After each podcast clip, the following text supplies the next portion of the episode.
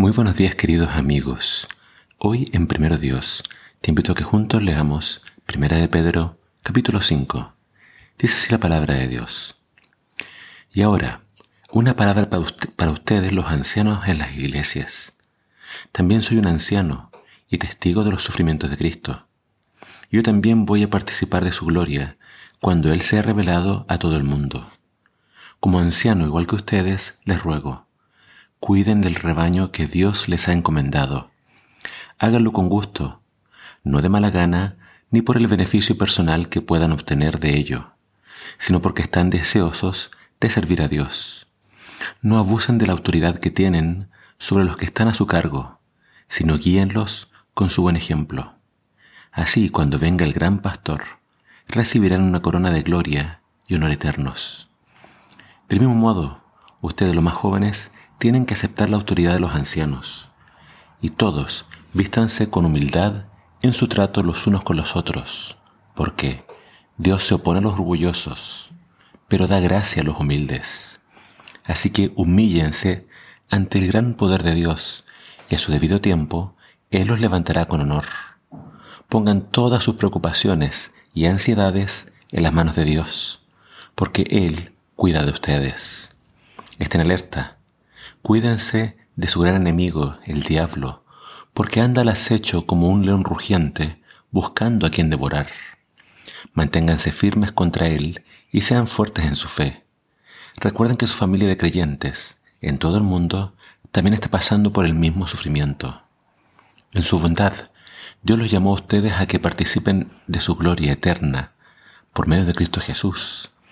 Entonces, después de que hayan sufrido un poco de tiempo, él los restaurará, los sostendrá, los fortalecerá y los afirmará sobre un fundamento sólido. A Él sea todo el poder para siempre. Amén. Les escribí y envié esta breve carta con la ayuda de Silas, a quien les encomiendo como un hermano fiel. Mi propósito al escribirles es alentarlos y asegurarles que lo que están atravesando es en verdad parte de la gracia de Dios para ustedes. Manténganse firmes en esta gracia. Su iglesia hermana aquí en Babilonia les manda saludos, al igual que mi hijo Marcos. Salúdense unos a otros con un beso de amor. La paz sea con todos que están en Cristo. Pedro se despide en esta carta y nos cuenta algunas cosas bien interesantes. Dice que, por ejemplo, Silas le ayudó a escribir esta carta. Así que al igual que, que Pablo, perdón, es posible que Pedro tuviera un hermano estilo secretario que le ayudaba a escribir las cartas en griego. Manda saludos a la iglesia en Babilonia, que todos creen que es otro nombre para la iglesia en realidad en Roma. Pero, ¿cuáles son los consejos finales de Pedro en esta carta? Él nos vuelve a hablar acerca del sufrimiento, pero dice dos cosas bien importantes del sufrimiento.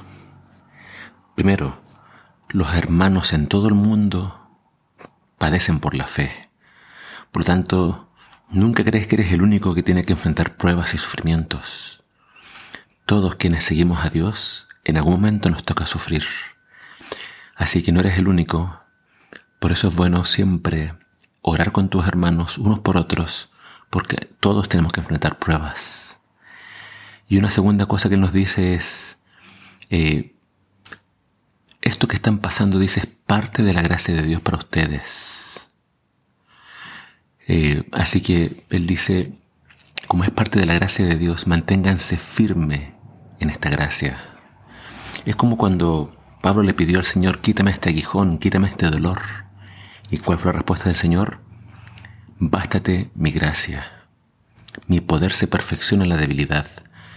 Entonces, incluso el sufrimiento a veces viene de parte de Dios o Dios lo permite para que mi fe sea fortalecida, para que si yo sufro yo después pueda fortalecer a otros que sufren. Así que, nuevamente, que el dolor y el sufrimiento no sea algo extraño, sino que yo entienda de que por algo Dios lo permite y Él no me, va, no va a dejar solo y Él me va a fortalecer incluso en medio del dolor. Y acá hay una promesa de parte de Pedro para todos los que sufren. Él dice, eh, después de que hayan sufrido un poco de tiempo, Él los restaurará, los sostendrá, los fortalecerá y los afirmará sobre un fundamento sólido. A Él sea todo el poder para siempre. Amén. Dice que el sufrimiento va a ser por un poco de tiempo, no va a ser para siempre. Y después de eso Él los va a fortalecer a ustedes, restaurar y sostener. Así que afirmémonos en la gracia de Dios. Pero termino con esto. Pablo le habla a los ancianos y les pide y les exhorta a dirigir la iglesia con el ejemplo, eh, que, le, que cuiden del rebaño, que cuiden de las ovejas. Pero después le dice a los jóvenes, sométanse a los ancianos y sean humildes, porque Dios se opone a los orgullosos. Y tengan cuidado con el diablo, que anda buscando a quien devorar. Que Dios te ayude a entender de que hay un enemigo que es el diablo. Y que en la iglesia Dios pone a los líderes por algo. Pero estos líderes tienen que siempre actuar con amor, guiando al rebaño. Que Dios nos ayude a resistir todo ataque del enemigo y permanecer firmes hasta el final. Que el Señor te bendiga.